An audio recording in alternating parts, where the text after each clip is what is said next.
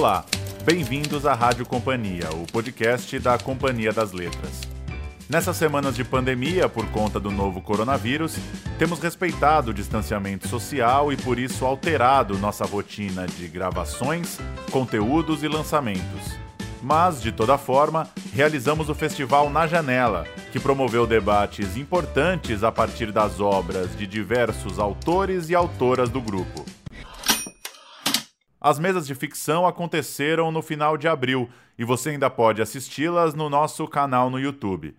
Já as conversas de não ficção, que foram realizadas em maio, a gente reproduz agora aqui em formato de podcast. Este episódio traz a mesa de número 2, chamada Cultura Popular e Repressão, que foi realizada em 23 de maio e contou com Laura Matos, autora de Herói Mutilado, Rock Santeiro e os Bastidores da Censura à TV na Ditadura, e Adriana Negreiros, autora de Maria Bonita, Sexo, Violência e Mulheres no Cangaço.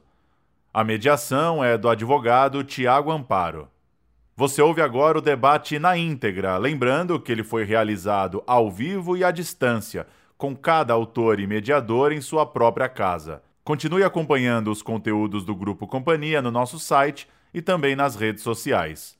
Bom papo!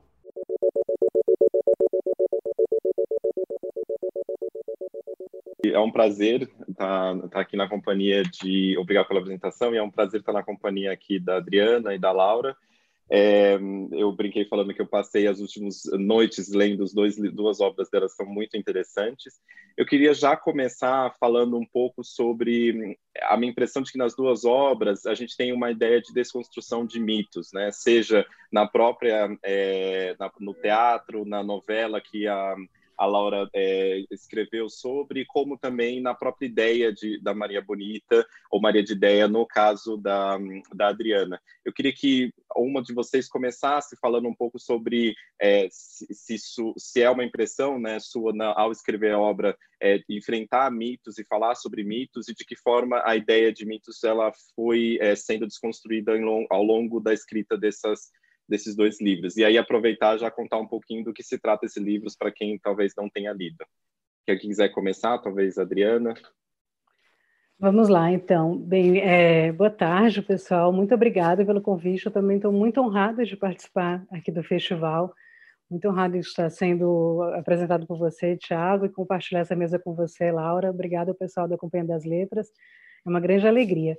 E respondendo à sua questão, Tiago, é, de fato, a, a, desconstrução do mito, acho que ela permeou todo o meu livro. É, o, o cangaço, de uma forma geral, é um tema que comporta muitas mistificações, comporta muitas idealizações. Então, nos últimos 80 anos, desde o fim do cangaço, quando Lampião e Maria Bonita e outros cangaceiros foram dizimados na, na Grota de Angico, é, esse é um tema que vem despertando uma série de paixões e que desperta tanto ódios quanto afetos positivos, digamos assim, tanto ódios quanto amores. É, e há interpretações que muitas vezes são muito fantasiosas a respeito do cangaço, e especialmente em relação à participação das mulheres no bando de Lampião. Então, eu sempre tive, é, tive durante muito tempo, uma ideia também muito idealizada dos cangaceiros, né? notadamente das mulheres cangaceiras porque embora eu tenha nascido em São Paulo, eu fui criada em Fortaleza, sou de família nordestina, é, e a minha família é de Mossoró, que é uma cidade no Rio Grande do Norte, que é um cenário bastante relevante para a história do cangaço, porque foi lá que Lampião teve a sua grande derrota, em 1927. O bando de Lampião tentou invadir a cidade de Mossoró e foi surpreendido por uma população inteira é, os, os, homens, pelo menos, né, as mulheres e as crianças haviam sido despachados ante a ameaça da, da invasão de Lampião, mas foi, surpreendido por uma cidade preparada para enfrentar aquele bando de cangaceiros. Então, a cidade, a cidade dos meus pais, dos meus avós, ela se orgulhou durante muito tempo de ter sido essa cidade que conseguiu vencer Lampião. Então, eu cresci muito é, é, inebriado por esse ambiente de mistificação em torno da figura dos cangaceiros, especialmente em relação a Maria Bonita, que foi o alvo da minha pesquisa, havia uma mistificação muito forte em relação à, à figura dela como uma espécie de uma feminista, como se fosse uma mulher guerreira, uma lutadora, E eu confesso que quando eu comecei a fazer essa investigação sobre a Maria Bonita, eu tinha alguma esperança de encontrar essa personagem. Ao longo do processo de produção do livro, eu fui me deparando com uma mulher que era muito mais uma mulher oprimida, não apenas ela, mas especialmente as demais cangaceiras, que era muito mais alvo de uma opressão de um silenciamento do que propriamente uma protagonista de uma história de, de redenção ou, ou, ou de resistência. Então, lidar com essa mistificação foi, de fato, uma tarefa constante, permanente, e, para, e uma tarefa para a qual não pude, de maneira alguma, baixar a guarda. Né? Foi um uhum. processo de desmistificação do começo ao fim do livro. Uhum. Não, bem interessante, Adriana. E eu, eu, queria chamar a Laura justamente porque a própria história, é, o próprio enredo né, da peça, depois da, da da novela, ela trata também né, de, um, de um mito e até um mito improvável, né? E é muito interessante a história, é, que como ela foi mudando ao longo do tempo, né, da peça para a novela, e também é, o próprio enredo fala dessa, dessa desconstrução, né? Então, Laura. Oi, Tiago, boa tarde, boa tarde, Adriana. É um prazer estar aqui com vocês, a Stephanie também. Estou bem feliz, né, nesses dias hoje cinzento, nublado aqui em São Paulo, né? E é, é uma alegria poder falar com vocês e com o pessoal que está nos assistindo aí, né? Bom, a, a, obra do Dias Gomes, essa obra em especial de que eu trato no, no livro, é uma obra que vem pra, justamente para discutir essa questão dos falsos mitos ou da, da nossa necessidade de, se, de acreditar em mitos, né? Uhum. Então, só para dar um resumo para quem às vezes tem pessoas mais novas que nem, nem passaram por rock santeiro, né? E, e, enfim, também falar um pouquinho da, da, peça, porque o Dias Gomes ele baseava as novelas dele nas peças de teatro dele, a maioria delas, né? Então, a, a novela Rock Santeiro é baseada numa peça chamada Berço do Herói, né, que foi escrita em 1963, então bem pertinho aí do golpe. E ela, ela contava a história de um, de um cabo da Força Expedicionária Brasileira que foi para a Itália, né, lutar é, na Segunda Guerra Mundial e na cidade natal dele, ele teria é, a, o que chegou, a história que chegou para a cidade natal dele é que ele teria sido morto, né, heroicamente naquele fronte ali, né? Uhum. Ele teria saído da trincheira para salvar aquele pelotão e teria sido morto heroica, heroicamente salvando a pátria. Então a cidade toda muda o nome para o nome do, do, cabo, que era Cabo Jorge na época, enfim, e começa a girar em torno desse mito. Então o turismo vai, vai para lá em torno de, dos milagres que esse mito é, faria, é, todo o progresso que, que eles chamam de progresso. Então tem um comércio de santinhos, os hotéis, é, até bordéis que surgem, né? E os políticos e os empresários todos começam a se beneficiar desse mito. Eis que 17 anos depois, né, esse, esse cabo volta, ele não tinha é, morrido heroicamente, ele tinha desertado e, e, passado esses anos de bordel em bordel, ele aparece para o núcleo dos poderosos que fica desesperado com a possibilidade de romper com aquilo e acabar com os negócios, com a política da, da enfim, com a força política que, que aquela cidade tinha, né? Então, eles tentam, de qualquer forma, é, manter o, o, o, morto, o vivo morto, né? Nem que para uhum. isso eles tivessem mesmo que matá-lo. É, então, a discussão do, do Dias Gomes é, gira em torno desse, dessa, é, da força que tem o um mito, né, numa, numa, numa uhum. sociedade, e de como os poderes, né, eles se beneficiam muitas vezes desse, desse mito. É, aí quando ele transpôs, depois essa, essa obra foi censurada justamente porque falava de um militar, né? Foi censurada em 65, no dia da estreia. É, depois ele tenta transpor em 1975 para a novela Rock Santeiro, ele é, veladamente ele se baseia nessa, nessa obra, porque ela estava censurada, né?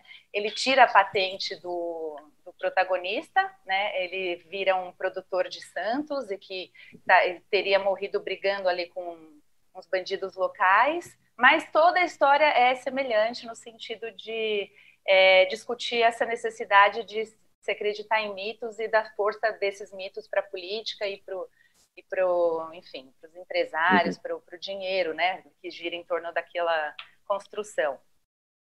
Bom, até, a, a, ditadura descobriu que ele estava se baseando na obra através de um grampo ilegal, né, da, feito no telefonema do Dias Gomes. Eles vetaram, foi uma censura inédita no Brasil, uma novela inteira inteiramente vetada também na véspera da estreia.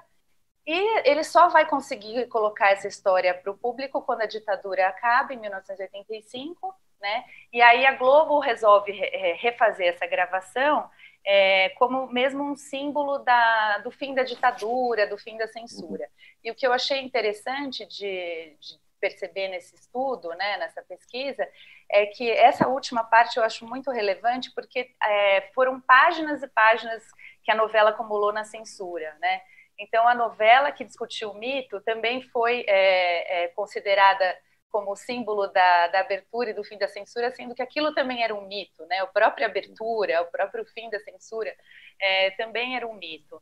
Então, essa, esse tema é o tema do mito, é o tema base na, na obra, nessa obra do Dias Gomes, né? E tem uma, uma cena, e ele tem muita sutileza, o Dias Gomes, ao retratar essa questão, é, porque ele não, não queria que, que, houvesse uma visão maniqueísta, como, como toda a obra dele, né, de que ah, o povo está é, enganado porque o povo, é, é enfim, é ingênuo, está sendo enganado pelos poderosos, maldosos, né, que são do mal e tudo mais. Né?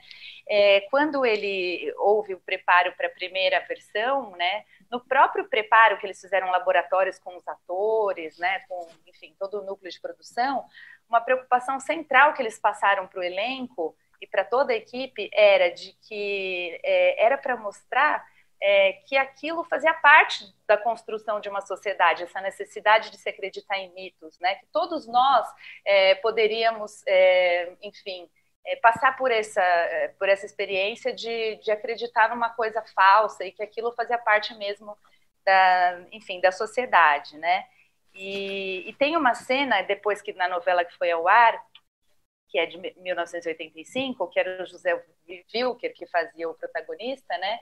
É, que ele resolve, falou, vou aparecer na praça e vou contar para todo mundo que eu estou vivo. Ele, ele era o rock santeiro, né?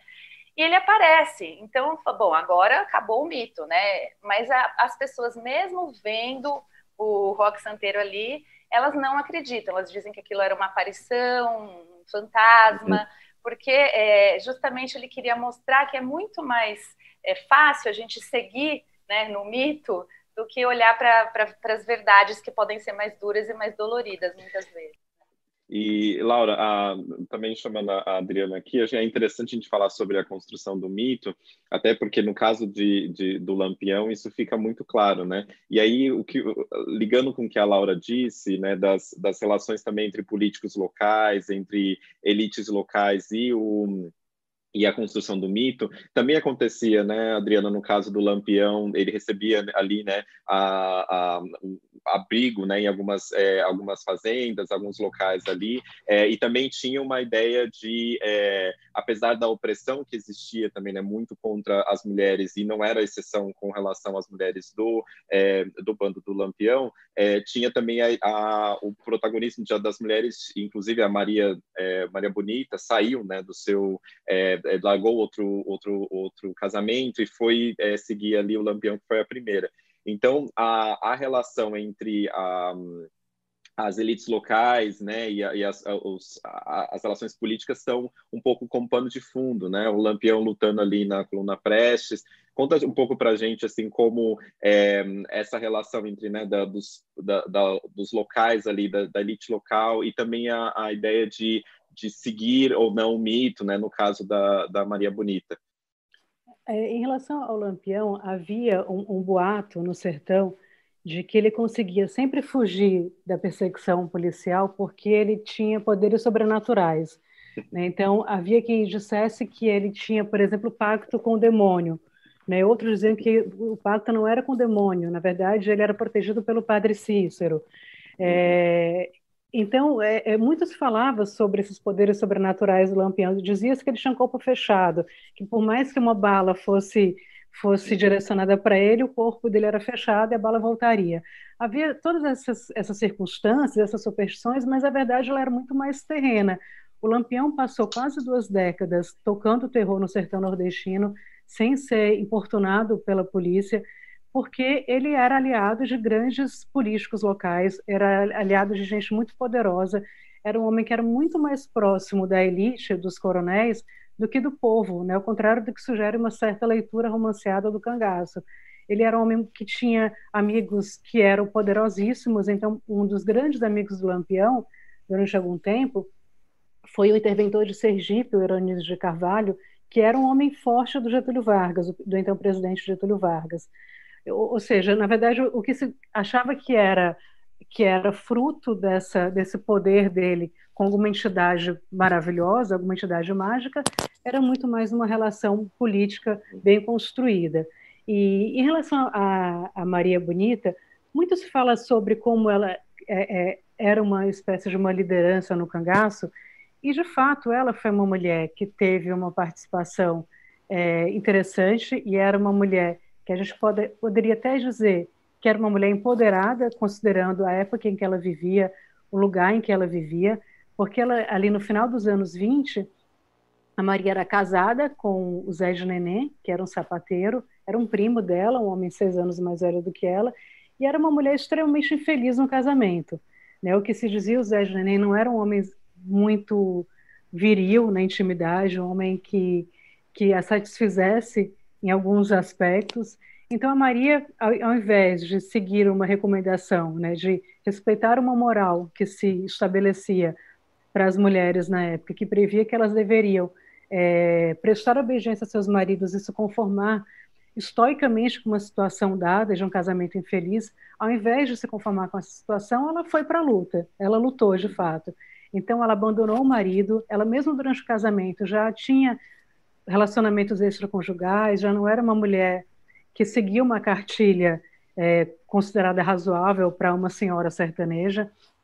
E ela não só abandonou o marido, como resolveu fugir com um cangaceiro que era, naquela época, o fora da lei mais procurado do Brasil. Havia, inclusive, prêmios do governo da Bahia para quem entregasse o lampião morto ou vivo. Ou seja, era uma atitude bastante é, é, empoderada, vamos dizer assim, uma atitude é, é, muito diferente daquilo que se esperava de uma mulher, e, mas não se pode dizer que ela era uma mulher que tivesse esse comportamento revolucionário, porque uma vez que ela entrou no bando do Lampião, ela passou a se submeter a uma série de códigos de conduta, que eram os códigos de conduta do próprio bando, que eram extremamente opressores contra as mulheres, extremamente machistas, que estabeleciam que essas mulheres eram praticamente propriedade privada dos seus homens, que deviam uma obediência cega a eles e que poderiam ser punidas caso elas contrariassem aquelas regras estabelecidas, muitas vezes com a própria vida. Então, não foi o caso da Maria, a Maria foi uma cangaceira que se tornou cangaceira por, por vontade própria, mas havia muitas outras mulheres que estavam ali, não porque quisessem, mas porque haviam sido raptadas, haviam sido roubadas de suas famílias. Então, era uma situação extremamente dramática é, de mulheres, de meninas, na verdade, meninas sertanejas ali dos anos 30, que eram tiradas de suas famílias, algumas delas com 11, 12 anos, levadas para o meio do sertão e submetidas a uma iniciação sexual que era, na verdade, uma violência terrível. Elas eram estupradas quando entravam no bando e eram submetidas a toda, ordem, toda sorte de violência possível, imaginável. E essas mulheres eram é, ainda tratadas pela, pelo Estado, né, pela segurança, como se fossem bandidas. Então, eram, eram mulheres que não tinham para onde correr.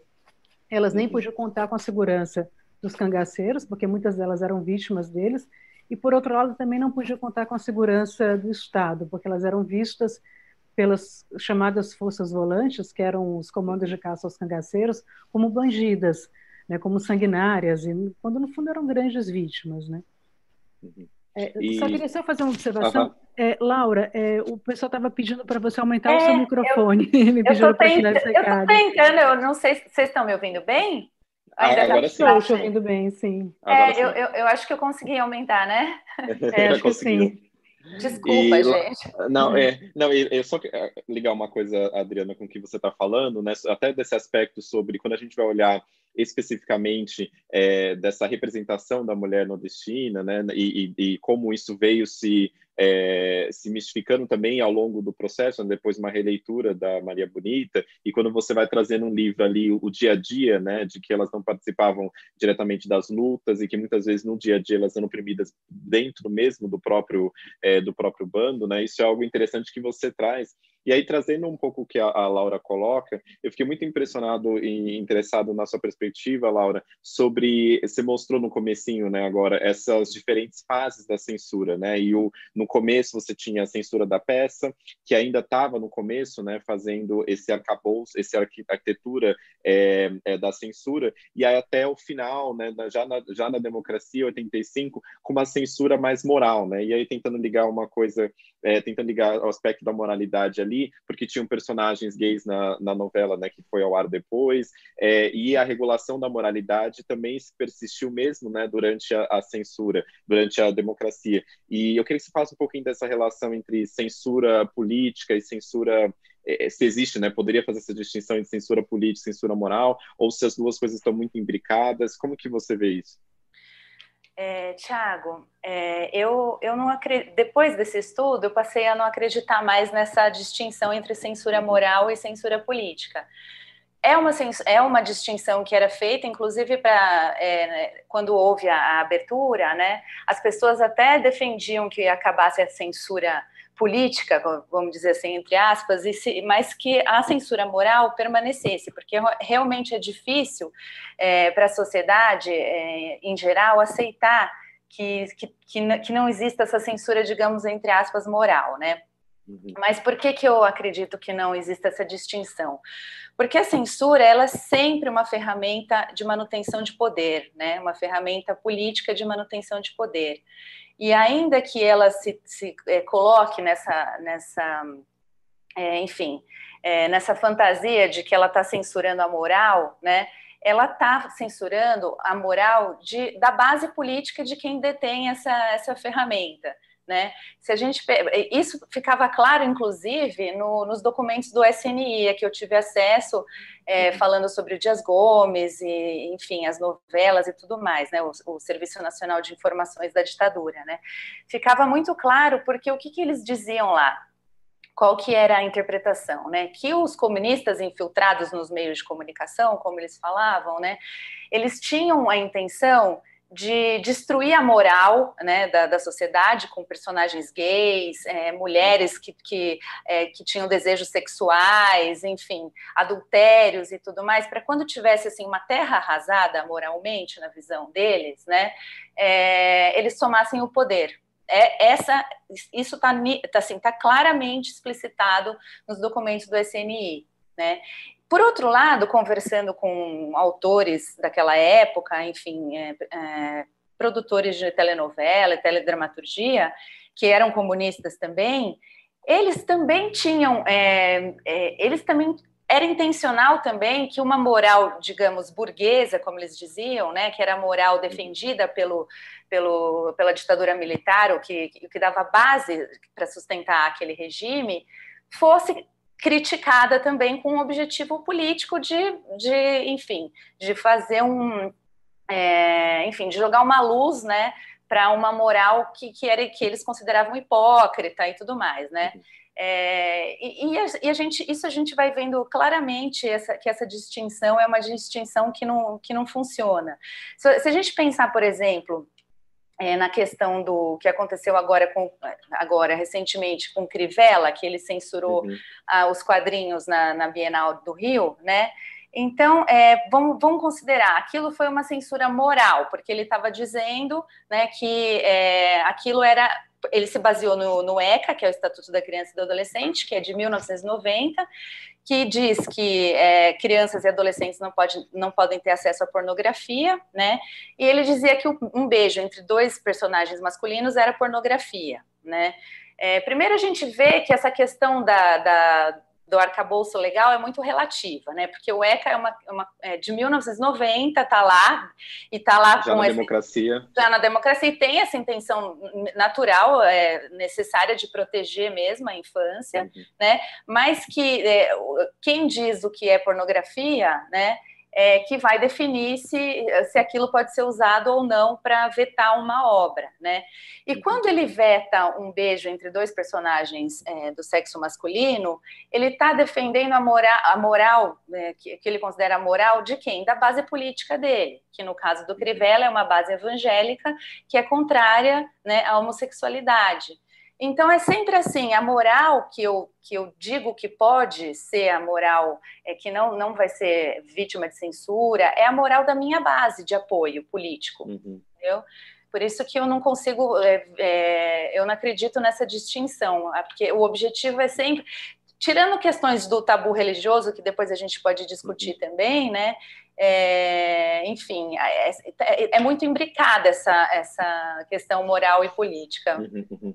Não, é legal, é, Laura, você trazer essas duas questões. Eu estou até aqui é, com malabarismo com perguntas que estão surgindo dos, das pessoas que estão assistindo a gente, que é super legal, elas estão bem interessadas no debate. vou colocar algumas perguntas também aqui. É, Para a Adriana, é, vieram algumas perguntas relacionadas a desafio na pesquisa, né? E lendo a obra, é interessante ver que ela hum, nem, nem sei se poderia ser colocado como um jornalismo né, literário nesse sentido, mas ele coloca a gente na cena ali, né? E, e ele lê mesmo como um, um, romance. E aí uma das perguntas que foram colocadas aqui é efetivamente qual, quais foram os maiores desafios na, na pesquisa, né? Para levantar esses dados e conseguir é, a conseguir é, levantar detalhes né, sobre a vida de Maria Bonita, do Lampião. E, e aí ligando com isso, é, me perguntaram também sobre como você chegou nos detalhes da trajetória do fotógrafo que acompanha acompanham ali é, o bando do Lampião. Então, um pouco como que foi essa feitura, é, sendo é, a, a, Laura tinha pelo menos né, os arquivos e as milhões de, e as várias centenas de páginas né, do serviço de inteligência brasileiro, né, da, ali da censura, e como que você conseguiu chegar nesses nesses documentos e nessas narrativas tão detalhadas? É, em primeiro lugar, eu consultei uma ampla bibliografia que existe sobre o cangaço há muito material que foi produzido e, e que não teve edição nacional, tem muita coisa produzida na, nas pequenas cidades, que, que, teve uma circulação bastante restrita, mas é um material muito rico, com muitos detalhes. É, muitos cangaceiros que sobreviveram à chacina de Angico deixaram seus registros é, em, em áudio, alguns em vídeo, por exemplo, a Dadá morreu em 1994, deu inúmeras entrevistas. É, a Sila também já morreu nos anos 90. Então, é, havia muito material desses cangaceiros remanescentes, é, em entrevistas e também a bibliografia. Agora, uma grande fonte de informações para mim foram os jornais da época. Eu fiz uma extensa pesquisa nos arquivos da Biblioteca Nacional e, e, e, de fato, assim, a grande dificuldade era, a partir daquelas informações que havia, conseguir tirar informações sobre as mulheres, porque as mulheres eram solenemente ignoradas pelo, pela imprensa da época. Ninguém dava o menor cabimento para elas. O pouco que se dizia a respeito delas era como elas se vestiam, se eram bonitas ou feias, mais ou menos algo muito parecido com o que às vezes ainda acontece. Então, essas mulheres elas eram ignoradas. A grande dificuldade foi montar esse, esse quebra-cabeça a partir das várias fontes que eram os jornais, às vezes tinha uma notinha ali, você juntava com uma outra matéria e com uma informação que constava de um livro, numa entrevista, enfim, foi um trabalho mesmo de quebra-cabeça, de juntar todas as informações para, a partir delas, construir uma narrativa linear e, e coerente. Quanto ao Benjamin Abraão, é, existe uma biografia do Benjamin Abraão, que, foi a, a, que é excelente, foi escrita pelo Frederico Pernambucano de Mello, que é a maior autoridade, sem dúvida, do cangaço no Brasil. E, e esse livro do, do, Frederico foi a minha grande fonte de pesquisa a respeito especificamente desse episódio do, né, da, da, gravação do, da, da rotina dos cangaceiros. Então, mas a, a, respondendo mais diretamente a pergunta, a, a dificuldade maior foi encontrar informações sobre as mulheres, tanto que muitas pessoas se queixaram e com razão que em dados momentos Lampião uma figura muito muito presente no livro, em detrimento das cangaceiras. E, de fato, a minha grande dificuldade era construir é, aquela história pegando o que eu, o que eu podia, né, de informações sobre elas. E, e Adriana, até conectando com uma outra pergunta que surgiu, é, tem uma é, tem várias representações de, de, de, do Lampião no cinema, né? E tem a, a e aí uma pergunta que foi é, ligando com esse com o tema do debate, né, que é da cultura popular, como que você vê o papel né, do cinema nessa mitificação do bando do Lampião? E também é, como que você vê, é, já que você está olhando especificamente né, para as mulheres ali do bando é, do Lampião, como que você vê essa questão da representação da mulher nordestina na, né, na literatura, no cinema, até porque você mostrou nessa dificuldade de você ter esse olhar é, com base em documentos, né, com base em relatos. Então, como que você vê essa representação da mulher nordestina né, na, na cultura popular, seja cinema, seja literatura, e se essa mitificação do Lampião vem também dessa representação? É, eu acho, em primeiro lugar, que o cangaço é um fenômeno complexo demais para ser preso a categorias como o bem ou o mal. Não é um fenômeno que possa, que comporte uma leitura maniqueísta ou binária.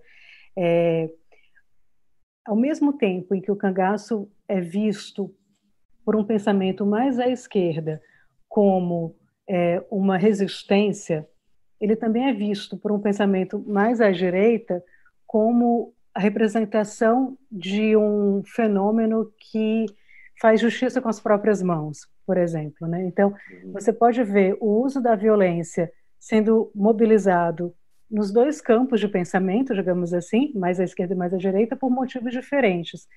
Então, você tem, por um lado, é, que considerar que, e muito embora o Lampião, a gente possa dizer isso, que o Lampião era um homem muito mais ligado às elites do que ao povo, é, o que o colocaria numa situação, vamos dizer assim, complicada do ponto de vista dessa mistificação do bandido social, é, não podemos esquecer que nos anos 30, né, se ainda hoje, se a gente considerar que ainda hoje o sertão nordestino é uma região absolutamente esquecida pelo Estado, ou alvo de caricatura, ou de um olhar preconceituoso, especialmente pela porção urbana do Brasil mais a sudeste, visto de uma maneira caricata, ridicularizado e é, e é completamente invisibilizado. Se a, hoje a gente ainda percebe isso, nos anos 30 o sertão era completamente esquecido.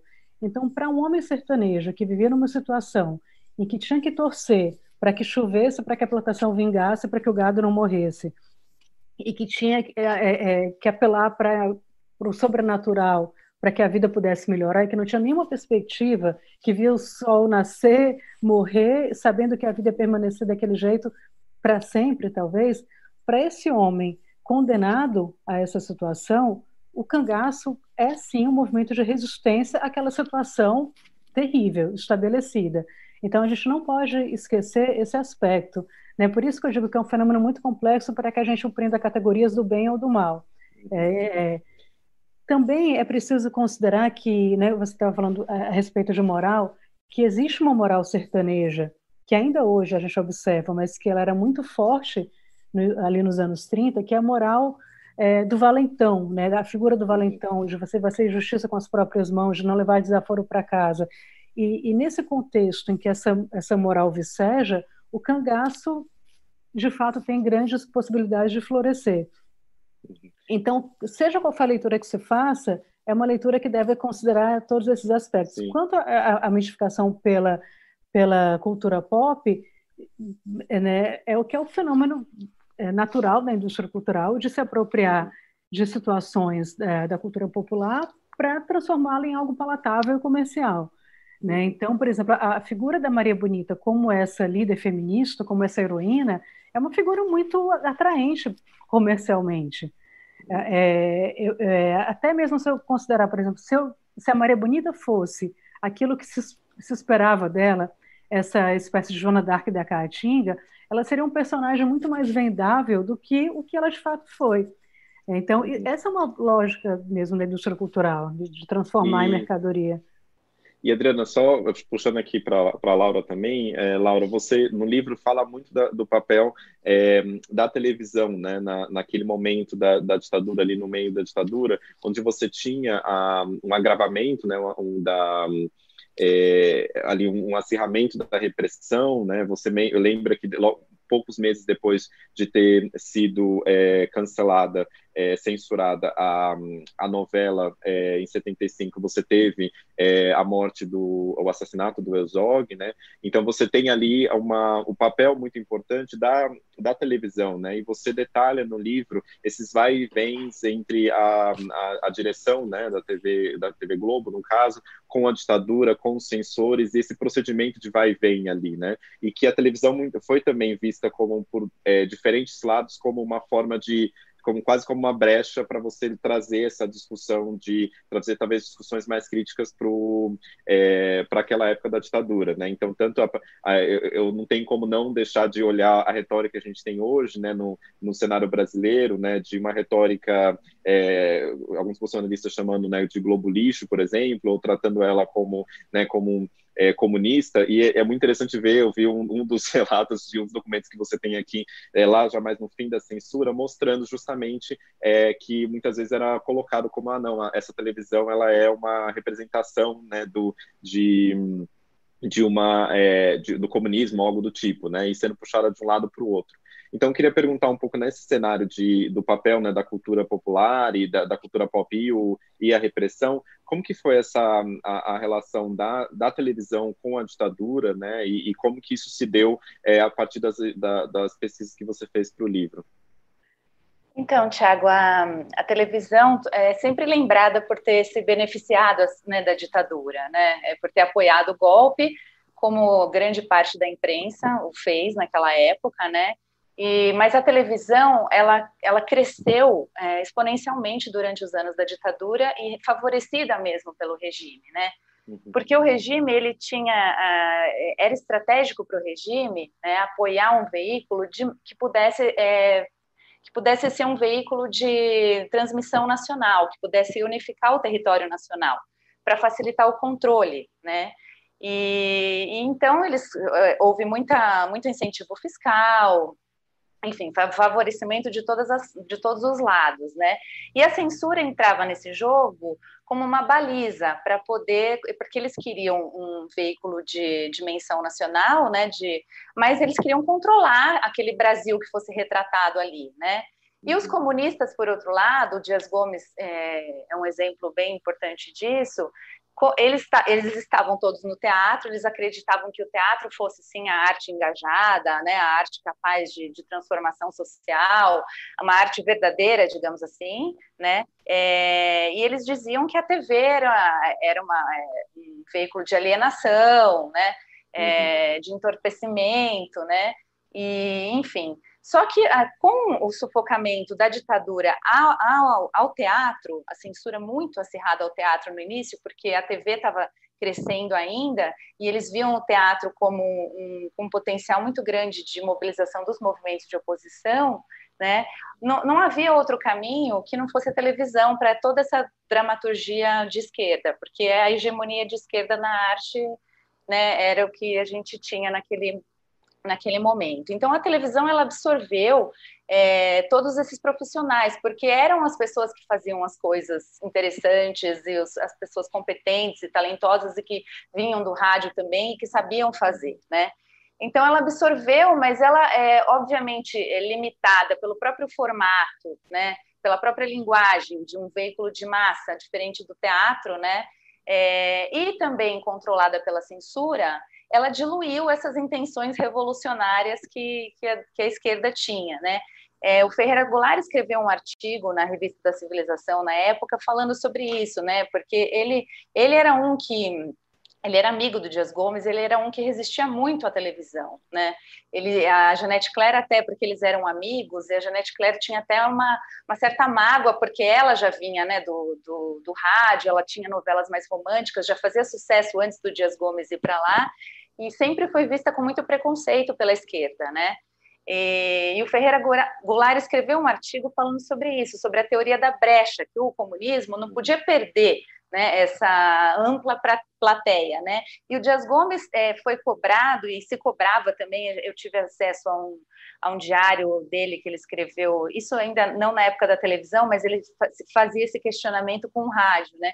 Ele se cobrava muito entre a militância de esquerda né? O, enfim, e, e é, essas, esse caminho que, que, de celebridade que ele, que ele acabou trilhando também e que uhum. o, o, ve, o, veículo de comunicação proporcionou para ele. Mas ele sempre deu, ele deu muitas entrevistas em que ele dizia é, a gente queria fazer um teatro popular para uma plateia de meia dúzia que era formada pela burguesia. Como é que eu uhum. posso ignorar ou menosprezar uma plateia que eu falo com todas as pessoas de todas as classes sociais de todo o país, né? Mas certamente é, eu, eu, eu brinco, eu falo no livro que a ditadura, os comunistas e a TV eles formavam um triângulo amoroso de alta voltagem, né? Porque existia um interesse é, enfim, a TV tinha interesse nos comunistas porque eles eram os produtores de bom conteúdo, né? Os comunistas tinham interesse na TV porque era uma, enfim, uma vitrine, né? Uma, uma porta ali para, né? E, e, a ditadura tinha interesse em que se construísse uma teledramaturgia nacional de impacto, até naquela questão do milagre brasileiro, né? Uhum. Que essa imagem do Brasil grande, do Brasil que que produz obras de qualidade, tudo isso fazia sentido também para a ditadura, né? É, mas desde que ela pudesse controlar aquilo que era dito, e a censura entra para balizar esse jogo de interesses, que é, que é muito tenso, né, na verdade. É, e, Laura, é interessante, trazendo um pouco para o contexto de hoje, né, quero só continuar nessa, nessa discussão sobre a televisão, que é, é que, de que quais são as formas que a censura hoje ela assume, né, numa democracia, né? No livro você traz um, um termo, né, que é chamado democratura, né, dessa mistura da democracia com a, a ditadura, e até uma das, pessoas que está assistindo a gente perguntou sobre, é, sobre a posição, e, engraçado, né, que você tem a, a Regina Duarte, que, tava, que ainda está né, é, ali no, compondo o governo e que esteve né, no Rock Santeiro quando foi ao ar em 85, como um dos, um dos personagens, dos personagens principais, é, e também perguntar aqui um pouco sobre é, a censura na educação, né? Então, se a censura na democracia ela assume outras formas, seja o controle do currículo nas escolas, seja é, é, seja o que pode, o que não pode, não diretamente o que pode, o que não pode ir ao ar, mas é, corte de financiamento, né? Outras formas que você assume ali. É, como que você vê essa passagem para a democracia, né, já depois de 85, um pouco bem depois, agora nos anos 2000 e 2020, como que você vê a, essa, a, a censura, se ela, ela, como ela se assume né, nesse, nesse cenário democrático? Então, Tiago, eu acho interessante essa, o, o rock santeiro de 1985, por, justamente por isso, porque ele demonstra a nossa dificuldade né, de, de romper com mecanismos autoritários, né? Então, é, é, como eles permanecem. E é, depois veio a Constituição.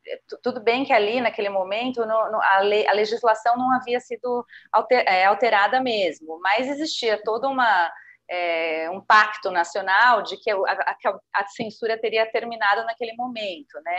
mas ela não termina. Depois vem 88 a Constituição e, e coloca fim à censura ali no papel, na, na lei, né?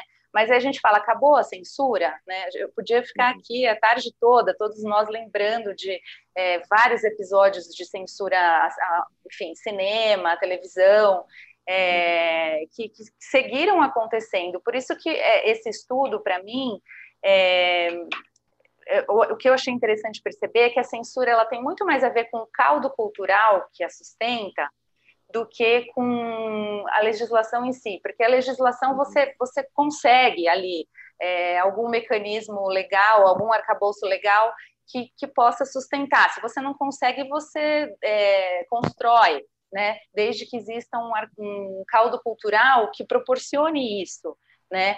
É, que, que seja que sustente isso no país, né?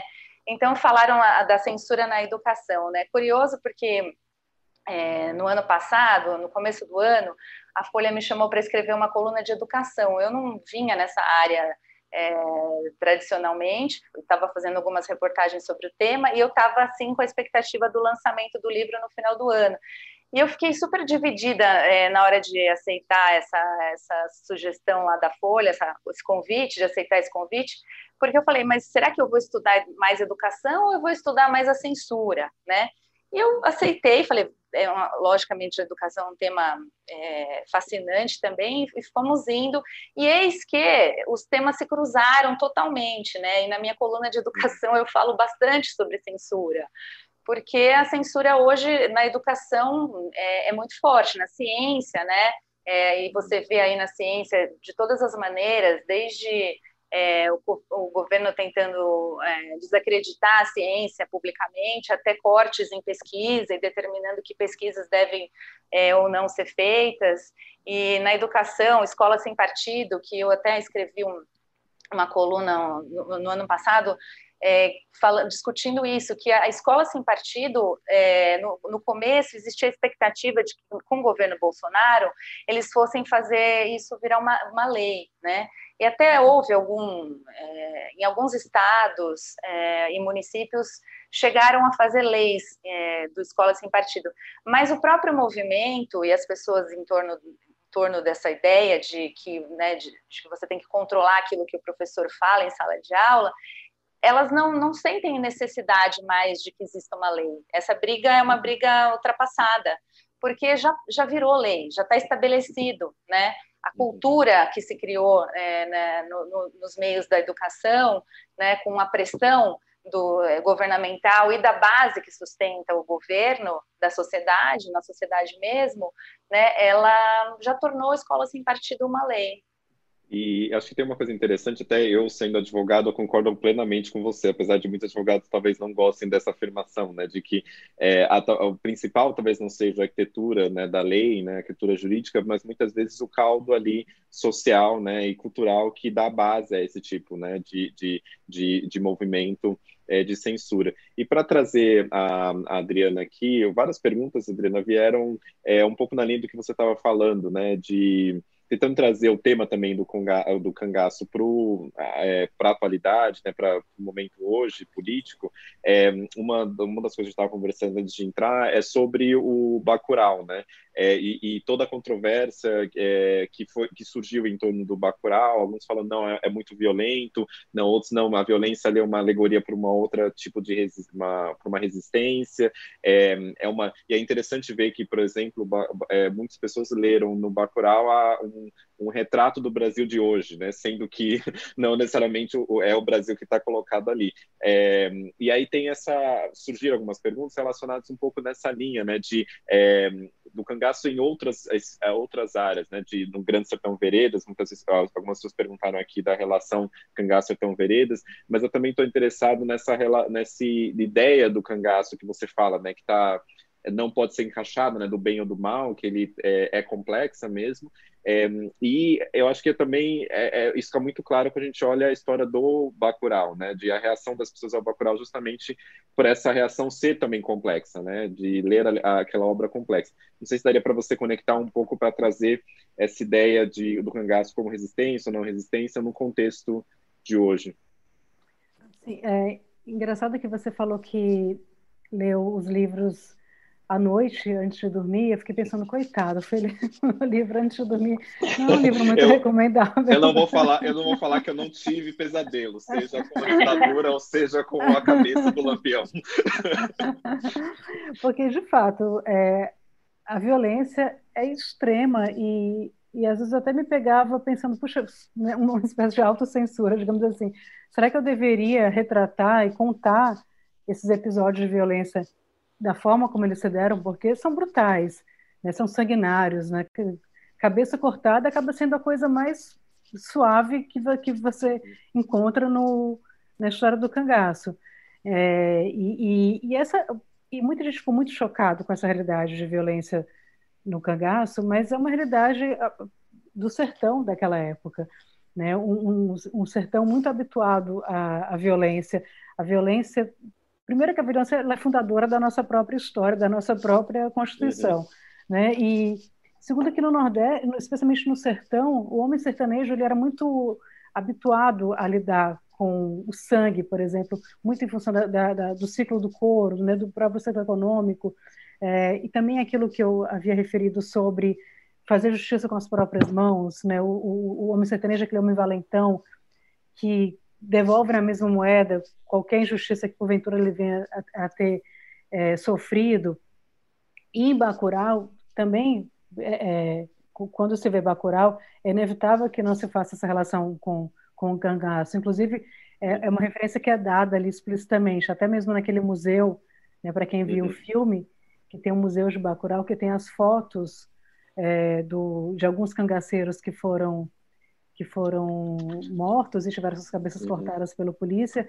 Também uma referência quando as cabeças, né, enfim, todo no spoiler aqui, mas quando as cabeças dos de alguns personagens, não vamos entregar muito, assim, quando as cabeças de alguns personagens são colocadas na escadaria da igreja, também é uma referência clara ao que ocorreu no, no, no cangaço, uhum. né, com as cabeças postas na escadaria é, ao, ao, final da, da chacina de Angico. É, então, de fato, assim, essa é uma violência da, no, da nossa própria história. E, e se nos choca, é, é, porque talvez nós não saibamos suficientemente como se dão os processos no Brasil. É, é, uma ideia completamente equivocada essa de acreditar que nós somos um povo pacífico, um, né? Essa leitura completamente equivocada e torta do Sérgio Buarque de Holanda quando fala sobre o homem cordial, como se fosse um homem bonzinho, que quando na verdade não é nada disso. É, a história do Brasil é uma história marcada pela violência, uma história manchada de sangue. Então, o, o, o cangaço é um reflexo disso, o que se vê em Bacurau também é um reflexo desse, desse Brasil violento, que, que a gente sabe que, que, no, que isso se dá no sertão, que isso se deu notadamente no sertão ali no início do século passado, mas que é uma violência que se dá também nos grandes centros urbanos, nas periferias, a própria violência do Estado contra os grupos mais vulneráveis, ou seja, é, nós não estamos livres dessa suposta barbárie. Né? Ela, ela acontece diariamente, inclusive, é, e, e, e, aí eu acho que é inevitável a gente não pensar na Hannah Arendt nesse momento sobre a banalidade do mal. É, o que nós estamos vendo nesse momento é uma violência extrema. Né? Quando a gente, eu, eu moro aqui em Portugal e eu quando eu vou dormir à meia-noite, que são oito horas do Brasil, eu vou dormir. A última notícia que eu leio no Brasil é sobre o saldo de mortos. Você saber que mil pessoas morreram, ou, ou que se teve notícia nas últimas 24 horas de mil mortes, isso ser considerado um fato corriqueiro, isso, os jornais nem, nem tratam mais isso com estardalhaço, isso é a própria banalidade do mal, da violência. Então, é, é acho que é, é o, fato de nós nos chocarmos com a violência quando ela é dada de maneira tão explícita quanto em Bacurau, quanto, por exemplo, no meu livro, só mostra, às vezes, aquilo que a gente não quer ver, o que a gente finge que não aconteceu. Mas é, é, é, é a nossa própria história. Uhum. Não, acho é muito interessante que você trouxe essa perspectiva de ler a nossa história é, e, e, e, a violência fazer parte da nossa história, né? E de você quebrar esses, esses, é, esses mitos também, né? Trazendo a ideia do mito que a gente começou com ele, quebrar esse mito também de uma história pacífica e, e muitas vezes essas guerras, é, é, não necessariamente guerras, mas essas diferentes narrativas sobre a cultura popular, né?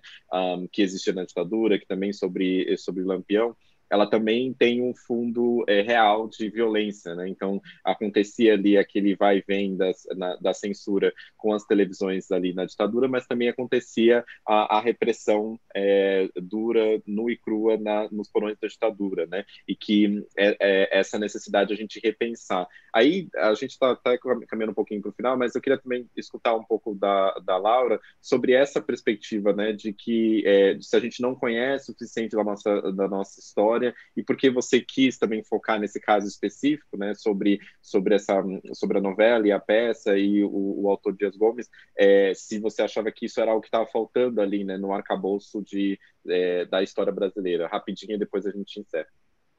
Então, Tiago, você falou da violência nos porões, né? Isso tudo, é, o mecanismo da censura ele estava colocado dentro desse né, desse organograma de repressão, uhum. assim, e eles se retroalimentavam, porque a própria, é, os próprios é, arquivos da ditadura, né, os inquéritos policiais militares, né, eles eram, é, eles tinham muito esse papel de amedrontar, né, os autores, os produtores, é, e de fazer uma censura por outras vias, né.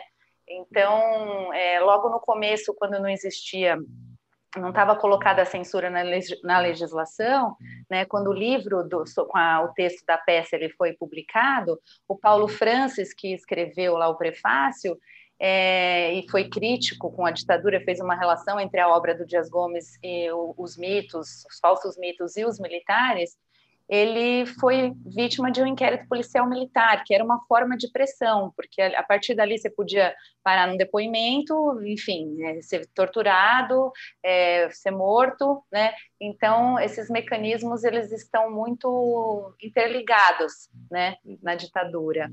E, enfim, eu, eu cobri na, na Ilustrada televisão e, e, audiovisual, cinema, durante muito tempo, e, e, daí eu comecei a estudar a história da televisão, só para falar como eu cheguei nesse, nesse objeto de pesquisa aí, e, e aí eu, eu acabei me interessando por Dias Gomes, um personagem muito rico, assim, é, e aí cheguei a essa história dessa obra dentro da, da história do Dias Gomes, né?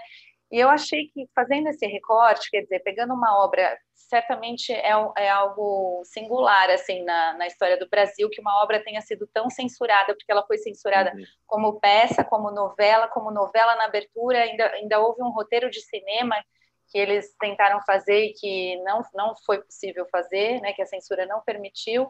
E, curiosamente, né, essa censura aconteceu em 65, que é o, no ano seguinte ao golpe, em 75, que é um ano chave ali também da tensão entre a abertura e a linha, a linha dura, em 85, que é, é a redemocratização.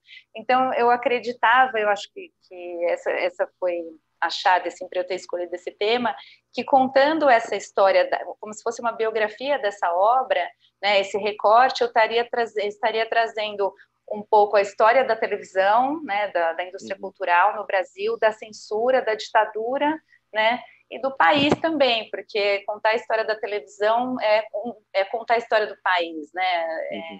enfim, acho e, que foi por aí. E, e, acho que você tem ali no livro, né, Laura, as, as diferentes partes, né, então, e acho que talvez a gente está vivendo uma quarta parte também com é, além da televisão com internet, outra daria para escrever uma continuação, é, continuação desse livro. É, a gente está caminhando já para o final. Essa, é, lives são sempre assim, né? A gente acha que uma hora é muita coisa, mas de repente começou, acabou. E eu queria agradecer muito a, a Adriana e Laura pela disponibilidade para poder conversar. Eu acho que a gente conseguiu é, ligar bem duas obras que são super interessantes e seja lendo elas à noite para ter pesadelos ou não, eu recomendo muito que vocês leiam porque realmente são dois livros é, muito interessantes. Então eu agradeço muito a presença de vocês. Não sei se vocês querem falar, tem dois minutinhos, se vocês quiserem só dar um tchau, alguma coisa. Adriana. Bom, eu queria agradecer, foi uma felicidade imensa estar aqui com vocês. É, foi um prazer imenso conhecer vocês dois, ainda que virtualmente.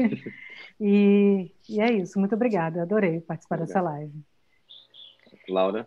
Obrigada, obrigada, Adriana, Tiago, Stephanie, a Companhia das Letras, quem está acompanhando. E foi um prazer também. Foi, foi muito legal a conversa. Obrigada, gente. Obrigado, gente.